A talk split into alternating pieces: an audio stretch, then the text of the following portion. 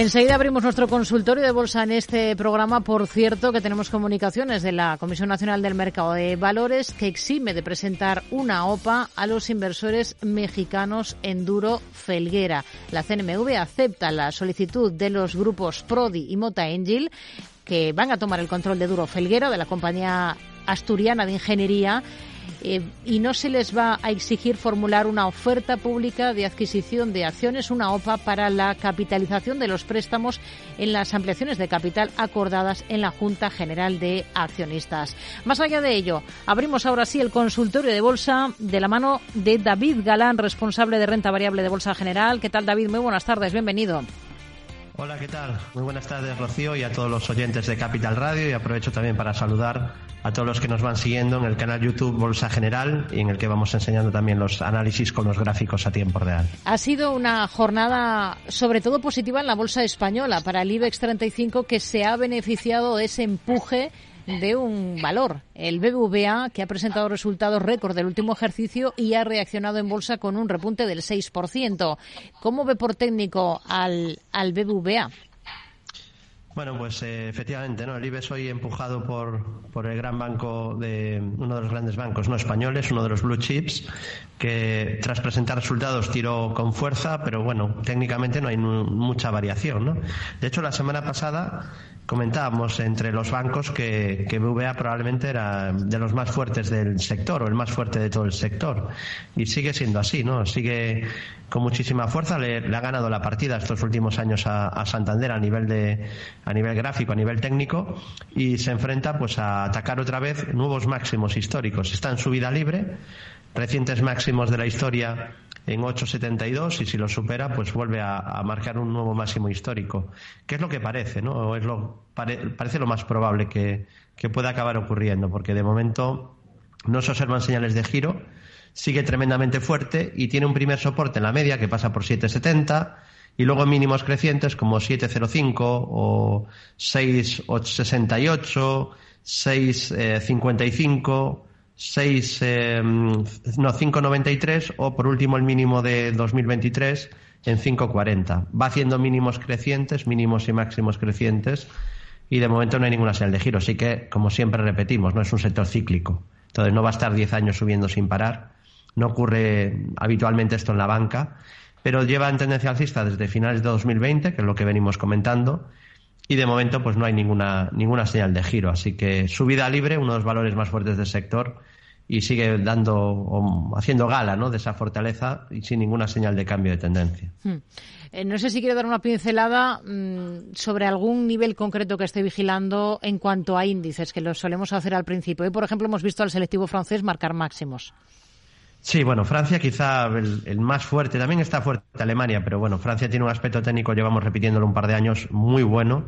En el caso de la bolsa española también está fuerte, aunque ha consolidado, eh, solo hay que ver la diferencia, ¿no? Que tenemos al IBEX todavía un poco lejos de los máximos recientes de este año, bueno, de diciembre del año pasado, de los últimos meses, y en cambio DAX o CAC 40 está marcando ya nuevos máximos, ¿no? En todo caso parece también un descanso para luego seguir con la subida. Aquí dejo una vela doji que indicaba indecisión, entonces esa es la zona de resistencia. Desde ahí dijimos que lo normal era un descanso y lo ha tenido.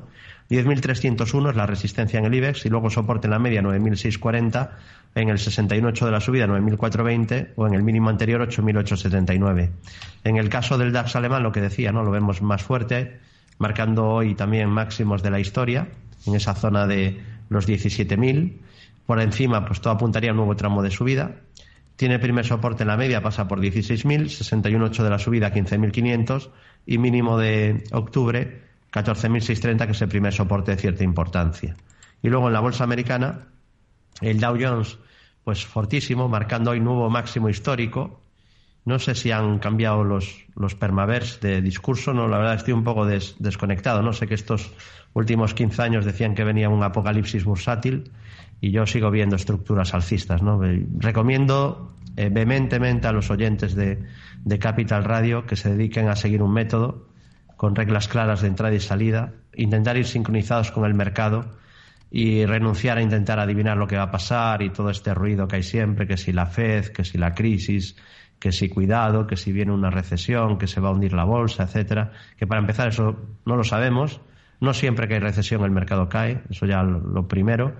Lo segundo, en 2022 hicimos bastante pedagogía aquí también, repitiendo que el mercado estaba ya descontando una recesión, que a lo mejor el mercado subía incluso si luego finalmente acababa viéndola, que de momento no ha llegado, ya ha pasado dos años más y hasta parece que para este año, al menos primer semestre, va a ser difícil que la haya. Y bueno, pues el DAO en su vida libre, como siempre repito, si tenemos salud, lo veremos a más de 100.000 puntos. Eso obviamente pues le llevará un tiempo, un par de décadas probablemente, pero es bueno tener eso en perspectiva, ¿no? Para no dejarnos guiar por, por el pánico. Y además tiene objetivos activados, ya no es eh, lo que va a hacer probablemente, porque tiende a subir en torno a un 10% anual de media la bolsa americana desde hace 200 años, y mira que han pasado cosas horrorosas en esos 200 años. David, pero no vamos a vivir 200 años, no, pero a lo mejor tienes 50 años de esperanza inversora y eso es un cuarto de, tiempo de 200 años y las subidas suelen ser durísimas. Hablamos de multiplicar por muchas veces. Siempre repito también que es una buena labor pedagógica. Es verdad que esto no vende clickbait y no, no genera muchas visitas en YouTube, pero que las personas miren en su fecha de nacimiento a cuánto estaba el Dow Jones y luego que reflexionen. Y bueno, pues el Dow está en subida libre, pinta más subidas, hay objetivos por encima de 40.000, muy por encima de 40.000 incluido el, que comentamos desde hace más de dos años, que poco a poco se acerca, pero ha añadido otros nuevos a, niveles todavía superiores. Y el primer soporte pues, lo tiene en 32.327 y luego también tiene soportes en 31.429 o en 28.660 puntos. SP500 índice director también en subida libre. Nuevos máximos de la historia hoy también en plena temporada de resultados empresariales. Vamos a ver qué tal sientan las de las tecnologías. Hoy Microsoft y, o Microsoft y Alphabet. He activado también nuevos objetivos alcistas que se añaden a los que ya tenía y por fin podemos decir ese objetivo, Rocío, que comentamos en 2022 y en 2021, que repetíamos muchas semanas de que tenía el SP objetivo pendiente a 4.920, pues hoy es la primera, el primer consultorio, la primera semana que podemos decir objetivo cumplido. Pero ha añadido objetivos mayores, muy superiores ahora a ese que tenía pendiente de hace unos años, que al, que, ha llegado bastante rápido, porque obviamente le iba a llevar un tiempo y lo ha hecho bastante rápido. Y, ahora pues tiene nuevos objetivos que apuntan a subidas muy fuertes. Hablamos de subidas de más del 30%. Entonces, probablemente vamos a ver más alzas.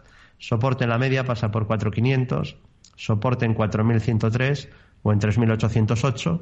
Y el Nasdaq, que era el único que no tenía objetivos pendientes, también ha activado objetivos por, por impulsos FIBO, por ejemplo, que apuntan también a continuidad de las subidas. Hablamos de probabilidad. Yo no sé lo que va a pasar con ningún índice, no tengo ni idea, no tengo una bola de cristal y además soy consciente de que el ser humano es pésimo prediciendo. Bueno, solo hay que, consultar la hemeroteca ¿no? de lo que se decía hace un año o dos y ver luego lo que pasa. O el año pasado, los precios objetivos que le daban al SP y nadie acertó. Y mira que hay casas de análisis y banca de inversión y nadie acertó el cierre del SP500 en 2023. Eh, subió más que cualquier precio objetivo que había. Así que eh, impredecible, pero siempre hay la posibilidad de trabajar con probabilidades, que es lo que recomendamos desde Bolsa General. Seguir un método que tenga reglas claras de entrada y salida, en las probabilidades inclinarlas a nuestro favor. Soporte en el Nasdaq en la media, 15.600, y en el mínimo anterior, 14.058. Y por último, Russell 2000, que es el donde ha estado un poco el problema, ¿no? Es a lo único que se podían agarrar quizá los, los permabajistas, ¿no? Y era que es verdad que subían todas las bolsas del mundo, son alcistas desde hace muchísimo tiempo y ningún analista técnico podía decir lo contrario, si no, no es analista técnico.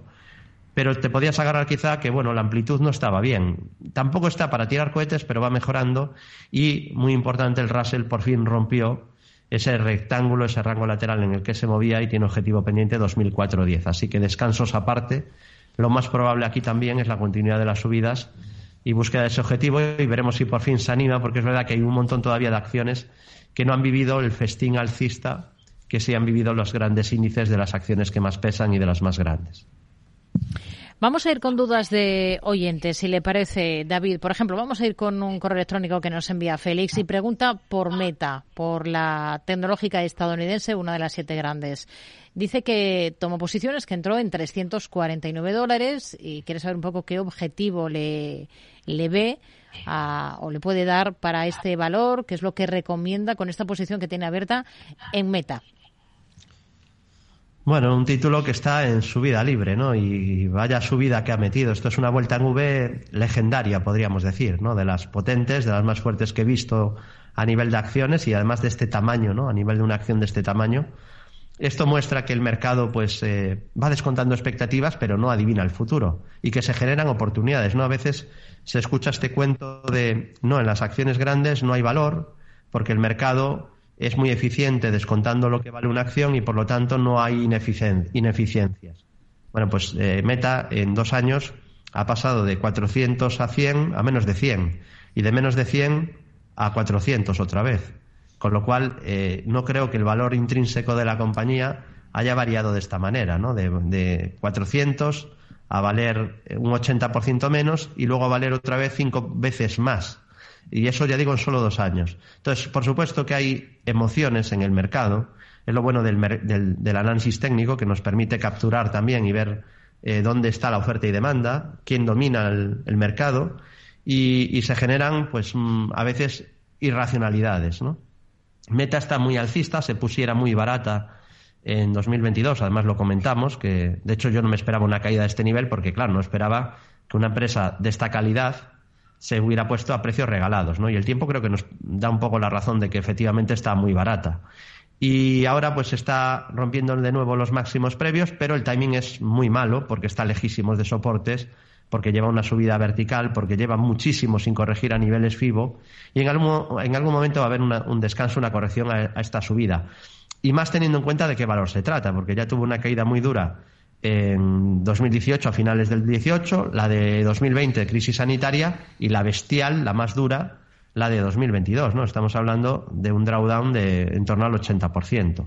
Entonces, tendencia alcista clara, muy buen aspecto, mucha fuerza, comportamiento relativo espectacular, pero el timing es bastante malo al encontrarse tan lejos de soporte. Entonces, soporte en la media pasa por 3.24, un poquito lejos, luego el mínimo anterior el último apoyo en la media está en 2,79, que está bastante lejos. Y luego niveles FIBO de la subida, el 50%, por ejemplo, está en la zona 250 y el 61,8 en la zona 210. No significa que tenga que ahora corregir al 61,8, ni mucho menos, pero, pero no, no, tienes ese margen de seguridad ni ese punto de, buen timing de soportes cercanos en el gráfico. ¿no? Entonces, bueno, tendencia alcista sin señales de giro, pero el timing, pues, eh, un poco peligroso, digamos, por estar con una subida tan, tan vertical que, por supuesto, podría continuar. Hmm. Vamos con más dudas de oyentes. Vamos con este mensaje que nos ha dejado uno de ellos a través de WhatsApp. Sí, buenas tardes. Me gustaría saber qué perspectiva veis para Amper, porque después de la ampliación de capital parece que no se consolida. Gracias por la respuesta y por vuestro programa. Bueno, Amper, mercado continuo español, que me imagino que es un valor que no sigue porque es de los títulos de céntimos. Sí, puedo ser duro y claro, ¿no, Rocío? Me das, me das permiso para, claro. para ser muy claro, ¿no? Aquí. Yo cuando empecé a invertir en bolsa, invertía en valores de este perfil, en valores volátiles, chicharros, valores que cotizaban a menos de un euro y, aprendí muchísimo, ¿no? Probablemente no soy, no sería el inversor que soy ahora si no hubiera cometido muchos errores y aprendido de mis propias experiencias y errores, ¿no? Entonces, es muy importante que intentemos estar en lo más fuerte del mundo. Entonces, ya por esa criba de ser, volvernos muy exigentes, este valor no cumpliría nuestro perfil, que eso no quita que a lo mejor desde aquí pues multiplique por 5 y se vaya a 40 céntimos, que aún así no sería nada para el que hubiera comprado en el, en el 2000 o en el 2008, ¿no? No significaría prácticamente nada.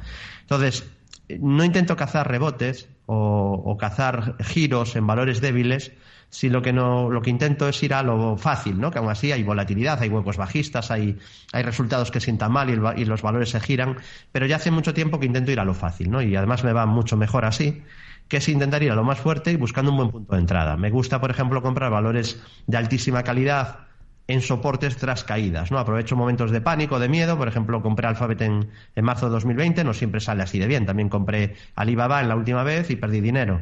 Entonces, la clave es en tener esperanza matemática positiva. Y comprando valores débiles, que pasan por problemas, que hacen ampliaciones de capital, el resultado no va a ser bueno normalmente. En algunas sí, en algunas puede sonar la flauta, la ampliación sale bien y a partir de ahí recupera, se, capitaliza, se capitalizó la compañía y multiplica y hay un tararound, ¿no? Y recupera y una historia de éxito. Pero por cada una de esas, pues igual hay cinco o seis que, que están languideciendo durante años y alguna igual se va a pique, ¿no? Y acaba quebrando. Este es un valor del sector defensa y claro, pues es que dentro del sector defensa, pues no sé, vamos a compararlo esto a Tales, por ejemplo de la bolsa francesa. Ahí vemos el gráfico. Vamos a compararlo ahora a, a Martin, por ejemplo, también sector defensa. Ahí lo tenemos. Nada que ver, estamos viendo, es un coste de oportunidad, porque el dinero que tengo atrapado en un valor que no sube pudiera estar en otro valor mejor. Entonces, tenemos que, que, intentar estar en lo que está más fuerte, que a veces compras y se te gira, mala suerte, pero al menos de apartes de que es una empresa que va bien y que lleva tiempo yendo bien. El gráfico normalmente, si miras 15, 20 años, no miente, ¿no? Pero incluso mm, vamos a irnos a España, ¿no? Puede ser que un inversor tenga sesgo español y diga yo todavía no me veo preparado, no me da confianza invertir en las mejores empresas del mundo porque están fuera. Entonces, bueno, en España hay algunas muy buenas, tipo Inditex, como llevamos repitiendo muchos años, pero mm, no hay tantas para elegir. Pero bueno, incluso queremos en España, pues mismo sector, defensa, aunque tiene muchos subsectores. La compañía no solo se dedica a eso, ¿no? Indra. Venga, pues vamos a ver la comparativa de Indra con Amper. Pues vemos que Indra está en subida libre, máximos de la historia. Además entró en subida libre hace un mes. Pues un analista técnico ha de preferir siempre eh, ir a lo fácil, no complicarse la vida, estar en valores que están más fuertes, que elegir un título que quizás se pueda reestructurar.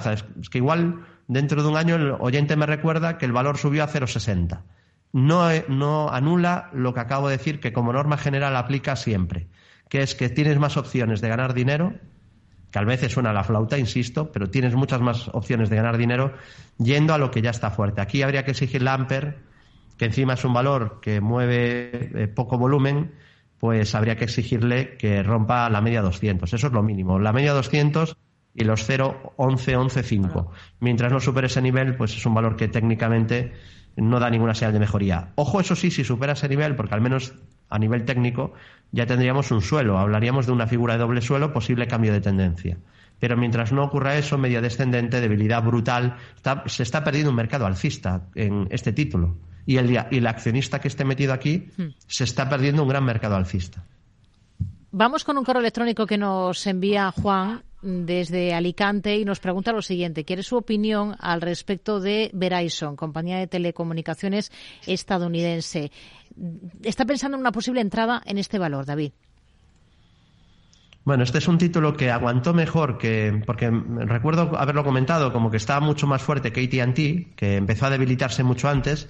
A veces hay un, hay riesgo eh, cuando parte de un sector se desploma y otras aguantan. Yo siempre preferiría que esté fuerte, ¿no? Pero si todo el sector o casi todo se desploma, incluso el que está fuerte hay que tener cuidado, porque como se debilite, probablemente acabará haciendo el mismo recorrido que los otros. ¿Qué es lo que ha pasado al final en Verizon, aunque con retraso?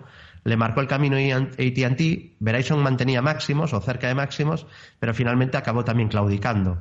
¿Qué pasó después? Que lo que siempre digo, no hay que comprar algo que esté muy débil, o, yo al menos no lo haría. Luego cada uno que haga lo que quiera y, que tenga su sistema, su metodología, y yo no soy nadie para decir lo que debería de hacer, pero sí que puedo comentar o aconsejar que es más fácil comprar a favor de la tendencia, ¿no? Y tener éxito si compras un valor que está ya subiendo, porque ahí significa que hay presión compradora, que no eres tú el único que le gusta el valor, que eso siempre es muy peligroso, ¿no? Bueno, el único nunca eres, pero que formas parte de una minoría. Yo prefiero estar entre la mayoría que, está a favor de la tendencia, ¿no? Y, sobre todo en valores que estén muy fuertes. Este no es ese caso, pero hay que decir que mejoró mucho, por eso digo de cuando un valor está débil, si te gusta mucho y cumple tus requisitos, pues hombre, espérate a que confirme la mejoría. Y aquí la clave, pues estaba en romper resistencias, tenía una directriz bajista bastante clara de, de corto medio plazo, que estoy señalando en color rojo, y que más o menos casi coincidió la ruptura de esa bajista con la superación de la media 200. Es en ese momento cuando el valor mejora su aspecto técnico y donde hay una posible opción quizá de entrada por técnico para aquellos que eh, pues quieran entrar en este valor, porque probablemente a mí, aún rompiendo, viendo la ruptura mm, de manera muy clara, probablemente preferiré otros valores que tienen más inercia alcista, que tienen estructuras alcistas de largo plazo, que son de más calidad que Verizon. Entonces, bueno, ha mejorado mucho, tendencia alcista, mejor momentum que el que, hace, que el que tenía hace meses y confirmó, ya digo, al romper la media, mejora técnica. Vamos a ver hasta dónde llega, pero, pero ha mejorado mucho. La media está en fase ascendente, hmm. mientras la media suba, pues tendencia alcista, pasa por 35 y luego tiene ciertos niveles de mínimos relevantes, 37,56 o eh, 35,85 junto a niveles FIBO de lo que de lo que vaya subiendo. Ahora mismo el 61,8 de la subida pasaría por 34,50. Hmm. Siguientes valores. Vamos a escuchar esta nota de audio de otro de nuestros oyentes. Muy buenas tardes. Me gustaría, por favor, preguntar por tres valores que tengo en cartera. Graco, Fastenal y Equinix. Eh, las tengo más o menos en precio las tres y quisiera saber qué recorrido podrían tener. Muchas gracias y un saludo. Vamos a analizar la primera que nos da Graco, porque creo que va a ser el único valor que vamos a poder analizar antes de la, de la pausa. Eh, David, no sé si es un valor que siga especialmente o no.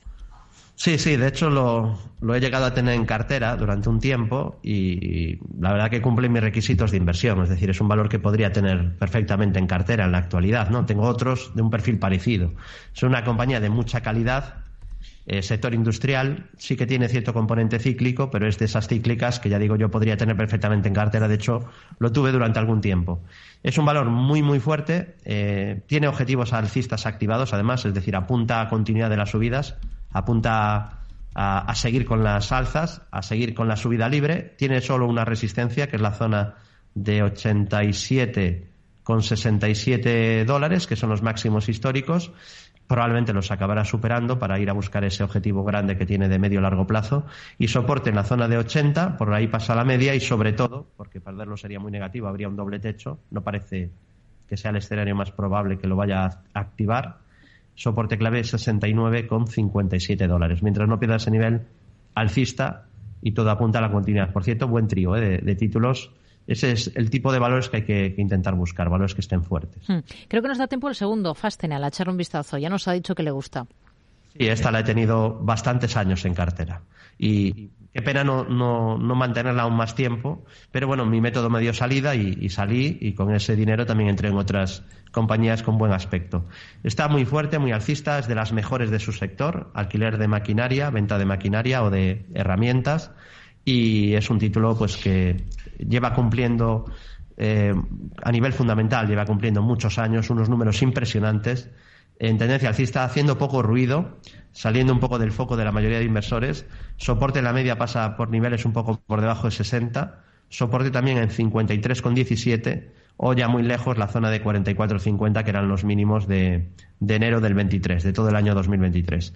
Sin resistencia, subida libre y también apuntando a más subidas, al igual que Graco, también tiene una gran estructura alcista activada que apunta a continuidad y probablemente pues todavía le queda subida al título a corto o medio plazo. Hmm.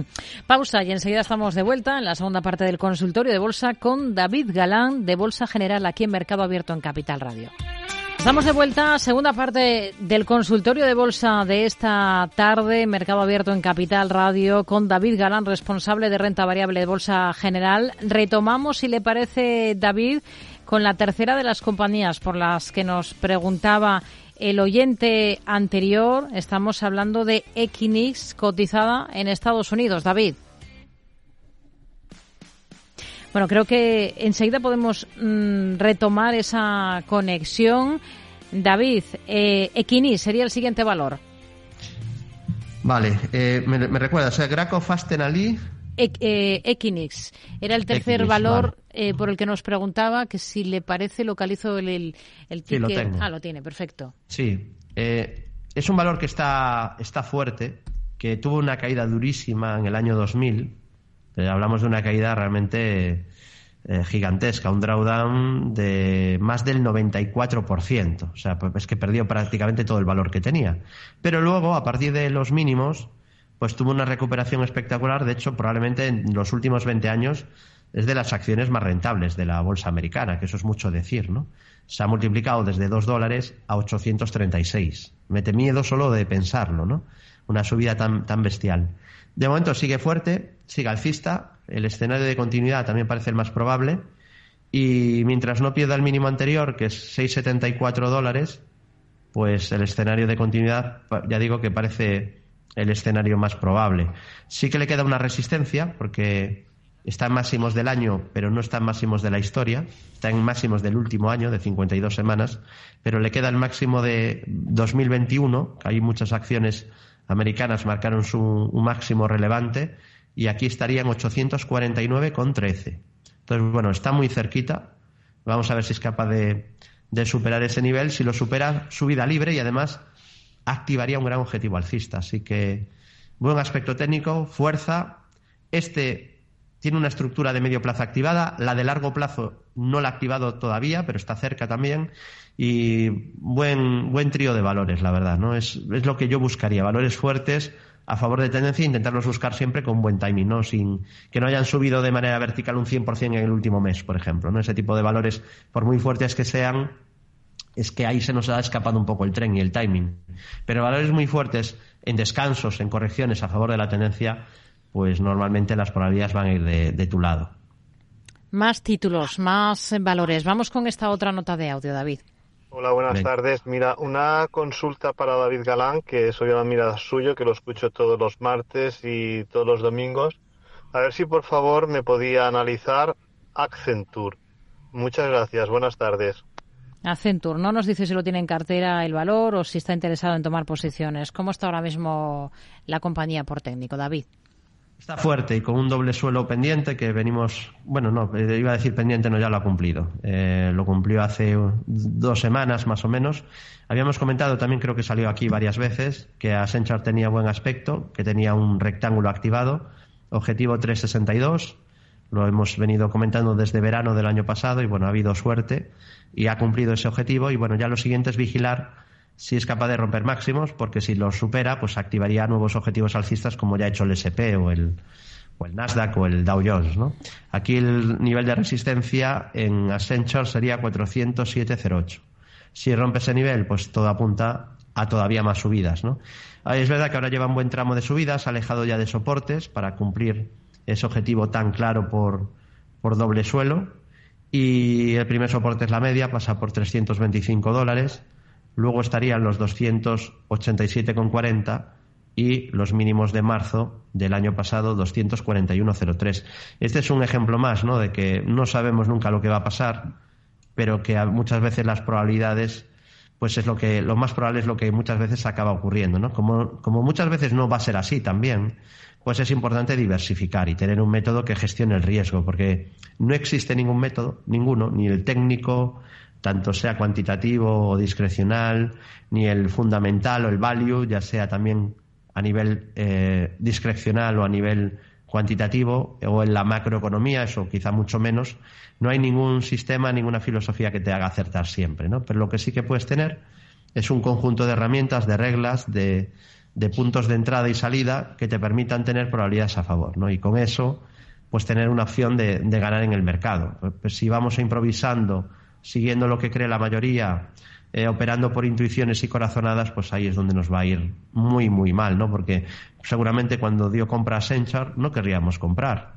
No, había un doble suelo, sí, pero si en ese momento no estás mirando el gráfico, lo que estás es pues consultando a tu youtuber favorito de cabecera que te dice que viene una recesión muy dura y que hay que vender todo, que se va a hundir la bolsa, que viene una recesión y tal, y que Michael Barry está bajista o no sé qué, pues, eh, pues te pierdes oportunidades y, desde luego lo que estás es improvisando.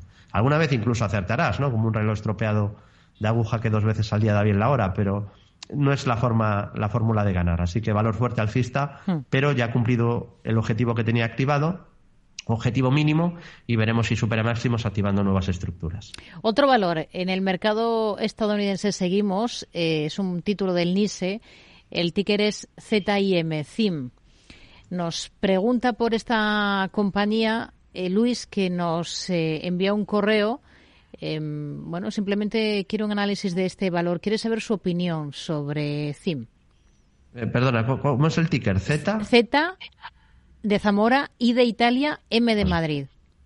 Vale. Eh, sí, esta era de, shipping, ¿no? Hmm. Uh, theme Integrated. Eh, aquí está, vale. Bueno, es un título que, lo ha pasado muy mal, que ha caído una barbaridad. La, caída eh, es terrorífica. Hablamos de un drawdown en torno al 90%. había subido muy fuerte durante el 2021. Esto le ha pasado a muchas compañías que subieron muy fuerte en 2021 y luego a partir de finales del 21 o en 2022 pues tuvieron un desplome realmente épico, ¿no? Por eso me sorprende, ¿no? Que haya gente que diga, no, es que el mercado ha subido mucho, en cualquier momento va a venir una caída. Eh, sí, en 2022 la hemos tenido. Es como si no existiera, ¿no? Esa caída, como si mucha gente no la hubiera vivido. Cuando el, el SP cayó un 25%, el Nasdaq un 30%, China y acciones growth más de un 60% de caída. Entonces fue una caída realmente importante, ¿no? En algunos valores, como te explicaba al principio, en valores pequeños, en muchos casos no se ha recuperado la caída. Y este es un caso evidente de un valor que se comporta peor que el mercado. Sí que es cierto que ha entrado algo de dinero recientemente en la subida, eso es una buena señal, como había cierta apatía eh, bajista, ¿no? Caía un poco por inercia, pero el volumen aparece pues cuando empieza a subir. Entonces, eso es un síntoma positivo, quizá pueda haber continuidad de las subidas. Esa es la parte buena y que ha roto la media, ya digo, esa es la parte buena. La mala es que hay debilidad relativa en comparación al mercado, lo ha hecho mucho peor, y que hay muchos, muchos, muchos niveles de resistencia por el camino en una hipotética recuperación y mucha inercia bajista. Primer nivel de resistencia vigilar, pues el gráfico lo ha dejado claro, ¿no? Era el anterior máximo, era resistencia, y es justo casualmente donde se ha frenado, que hablamos de la zona de 15.50. Y luego tendría eh, los últimos gaps bajistas que fue dejando, además fue dejando un montón de gaps. Lo bueno es que el último lo cerró, gap de agotamiento, pero todavía tiene un montón de huecos por ahí de máximos decrecientes, ¿no? Por huecos por cerrar y máximos decrecientes. Entonces, por ejemplo, resistencia en 21, 21.89 o en niveles de 25,12 dólares. Bien a corto plazo, eh, a largo plazo muchas resistencias, es decir, probablemente subirá algo más o es lo más probable pero luego en cualquier momento puede venir una oleada de ventas y que vuelva a tumbar el precio, ¿no? Porque, porque hay bastante inercia bajista y muchas resistencias por el camino. No es uno de mis valores, digamos, hmm. para invertir a largo plazo ni que cumpla mis requisitos, pero es verdad que a corto plazo hay una buena pauta de volumen y se ha roto por fin la media 200 sesiones descendente. Hmm. Vamos a ir con más eh, dudas de oyentes, más valores. Por ejemplo, a ver cuáles nos plantea este otro. Este es un mensaje para David Galán. Eh, me gustaría que me analizara un par de acciones que tengo de, muy largo plazo. Una es la francesa Esker con K. Eh, la tengo comprada a 33 euros y estoy esperando que rompa la resistencia que tiene en 170 aproximadamente, que es la resistencia que lleva teniendo durante todo el 2023 una vez que rompa esa resistencia me gustaría aumentar posición. Y la otra que tengo es la americana John Deere, que le pasa lo mismo, la tengo comprada a 187 dólares.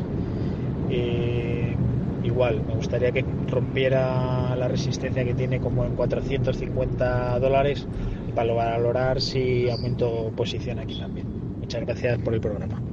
Bueno, dos valores Em, tanto Esker como John Deere en los que está ganando mucho este oyente. Dice que son inversiones de largo plazo.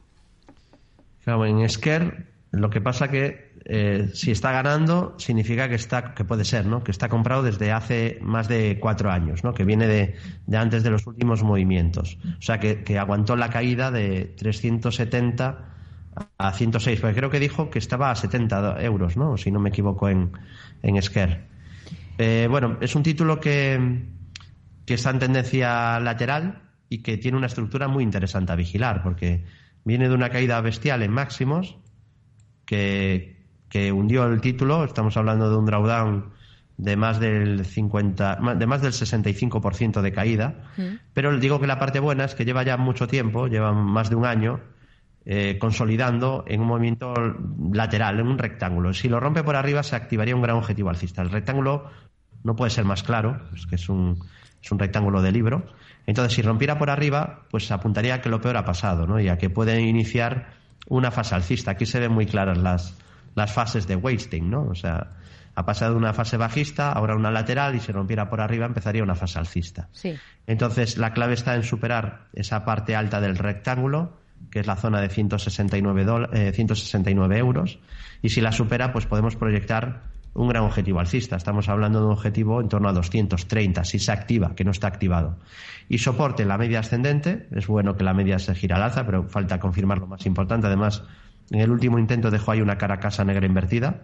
Esa zona es clave y luego tiene soporte en niveles FIBO de la subida y en la parte baja del, del rango lateral que estaría en 104,10 euros. Y eh, John Deere, compañía del sector industrial, sí que está un poco más parada que otros títulos que, del sector que están recuperando más, más fuerte, más rápido. Le está costando salir de este rango. También hay que decir que venía de una subida muy vertical, muy extrema. Había pasado de 100 a 450, multiplicado por más de 4. Y se puede corregir de dos maneras una en tiempo y otra en profundidad, ¿no? Porque muchas veces pensamos siempre en corrección en, en, caída, pero a veces se descansa y se consolida en tiempo, ¿no? En un movimiento lateral, con zigzagueo, que parece que ha sido la opción que, al final se ha dado aquí en, en Deran Company. Entonces, lleva, está en el mismo sitio ahora mismo que en el año 2021, casi tres años después, y probablemente con ese descanso, aún sin prácticamente corregir, pues ha servido ya para consolidar esa subida vertical y puede estar preparada ya quizá para un nuevo tramo de subida. El aspecto no es malo. Vamos a ver si supera, que activaría ya un pequeño objetivo, si supera 406,58 dólares y apuntaría a un nuevo tramo de subidas si supera 448,35.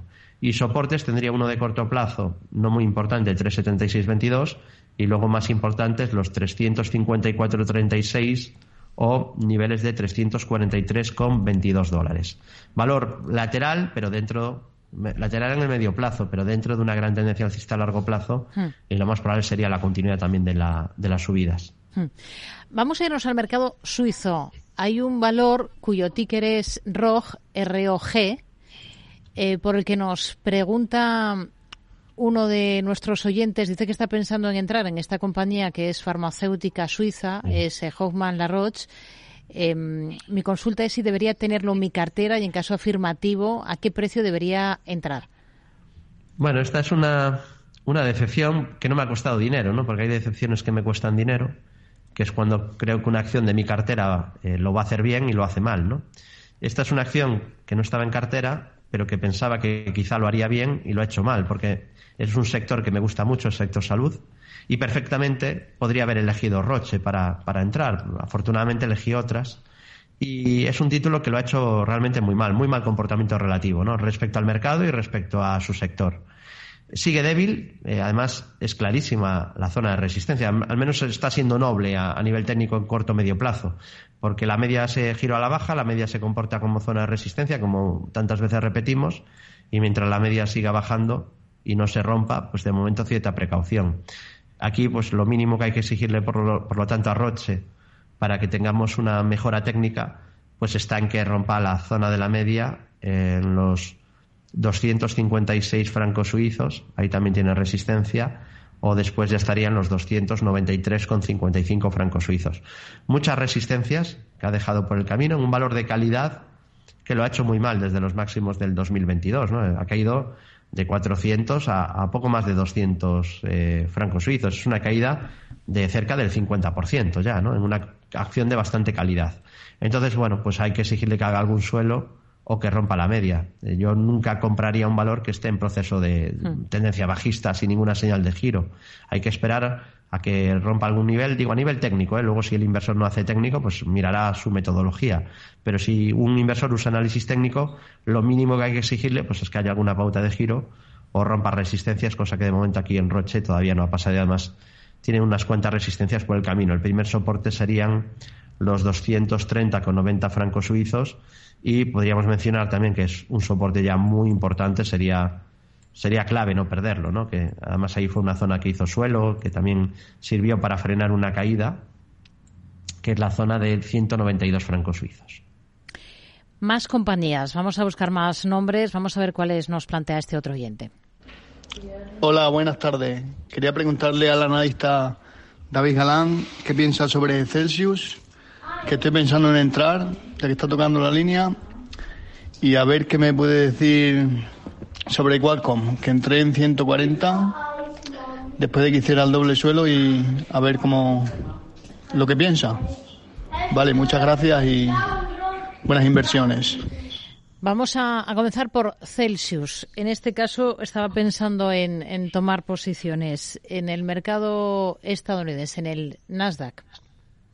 Sí, es una compañía interesante. Yo la llevo siguiendo ya unos años Y claro, el problema que, tiene desde hace un tiempo es en la valoración. Es una empresa que está creciendo muy rápido y claro, el mercado lo sabe, encima está en un sector que es, que es bastante defensivo, el sector de bebidas, y además el mercado recuerda el éxito que han tenido otras compañías del sector, como puede ser Monster ¿no? o, Pepsi. Entonces, mm, el mercado se ha emocionado un poco, ¿no? Eh, y el peligro es ese, que, te quedas sin margen de seguridad, porque pues ha estado a per por encima de 100 veces, 200 eh, veces, 300 veces. Que, a lo mejor eso es barato a largo plazo, porque está teniendo un crecimiento bestial. Eh, porque, sobre todo una vez que logró acuerdo de distribución con Pepsi, pues claro, se le abre el mundo, ¿no? Ahí se le abre un crecimiento de, ventas que puede durar muchos años, ¿no? Y, de hecho está, está dando resultados muy buenos. O sea que, que eh, el mercado está descontando varios años de, de, crecimiento, pero de momento está cumpliendo con el crecimiento. El, problema, en caso de invertir aquí, es que no tienes mucho margen de seguridad. A lo mejor es una gran inversión a dos o tres años, pero claro, cualquier trimestre malo cotizando a PER 100 o a PER 200, el mercado pues no va a tener piedad.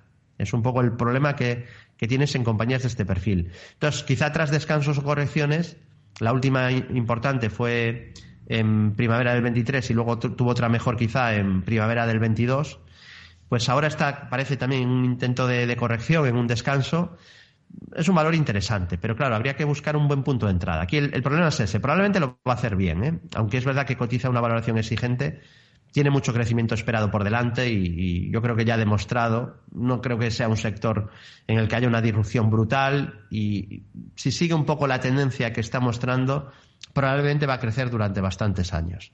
Entonces, parece atractiva a nivel fundamental, valoración eso sí muy exigente y a nivel técnico, pues a la espera de que haga algún suelo claro, porque sí que hizo aquí uno pequeñito, pero ya lo cumplió, que fue este doble suelo. Una vez cumplido, no ha podido con el máximo anterior y ha vuelto a corregir un poco, ¿no? Entonces está en una fase de consolidación, rompiendo la media, que bueno, tampoco es, es algo tan, tan, tan clave, y sí que me fijaría a ver si no cierra ningún hueco importante, ¿no?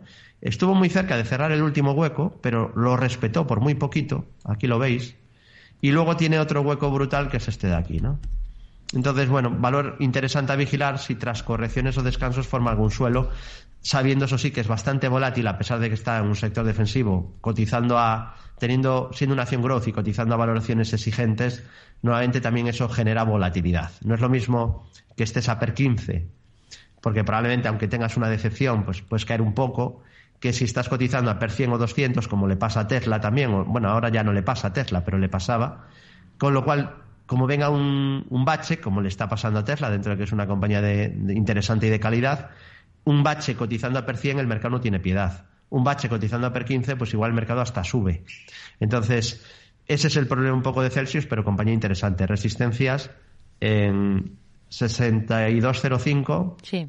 en 63 dólares y en los máximos de la historia 68,95. Y soporte, pues ya digo, primero esa zona de 40, un poco por debajo de 48 dólares y después estarían los 40,87 y el enorme hueco alcista que dejó en 35,71. Había otro. ¿Cuál era el segundo valor? Nos decía el oyente que tenía posiciones abiertas en 140 dólares. Eh, vale, bueno, Qualcomm tiene buen aspecto, ¿no? Porque tiene objetivo activado, Aquí es verdad que va rezagado. Yo siempre prefiero quizá los líderes, ¿no? Pero a veces si no has entrado en los líderes y tienes liquidez o de repente has ahorrado dinero y tienes liquidez, pues a veces también te puedes plantear comprar en valores que quedaron rezagados y que empiezan a dar puntos de compra, ¿no? Y a veces funcionan muy bien. Pasó hace poco con Supermicro Computer. Se había quedado en las últimas en últimos meses rezagada, formó un rango, lo rompió y a partir de ahí subida brutal, ¿no? Y, ha subido una barbaridad cumpliendo una estructura de impulsos, ¿no? Eh, la cumplió y además en la apertura. Entonces, en el caso de Qualcomm, viene rezagada desde hace ya más tiempo en dentro de un sector que lo está haciendo muy, muy bien, eso no es lo ideal, pero eh, dentro de que se quedó rezagada también dio señal de mejoría por análisis técnico. Ha roto un, o ha activado un doble suelo que creo que comentamos ya alguna vez. El objetivo está en marcha hacia 173 dólares y lo más probable sería que lo cumpliera. Tiene primer soporte en la media, pasa por 124 dólares. Soporte también en mínimos crecientes, que serían los 103,67 dólares, o la base del doble suelo en 98,64 dólares. Le queda la resistencia, que además ahí hizo un techo, un techo clarísimo en el año 2021-2022, entre finales del 21 y principios del 22, que son es la zona de 184,54 dólares, que además es zona de máximos de toda la historia. Así que bueno, parece ahora está en tendencia alcista y parece que el escenario también aquí más probable hmm. es la continuidad de las subidas. Al final, analizar muchos valores, que hoy hemos visto solo unos pocos, ¿no? Pero obviamente eh, he analizado más de los que hemos ah, visto hoy, pero ya viendo solo los que hemos visto hoy, vemos que hay muchas estructuras activadas, ¿no? Que apuntan a subidas. Y a nivel índices vemos exactamente lo mismo. Es decir, no solo es que los índices tengan activados objetivos, sino que dentro de los índices hay cientos de valores que también tienen estructuras alcistas. Obviamente no todos, pero hemos visto unos cuantos que también tienen estructuras activadas y donde lo más probable es la continuidad de la subida. Creo que nos da tiempo de echar un vistazo a un último valor, a Moody's. Vamos a seguir en el mercado estadounidense. Hay un oyente que nos envía un correo y nos pregunta cómo ve Moody's.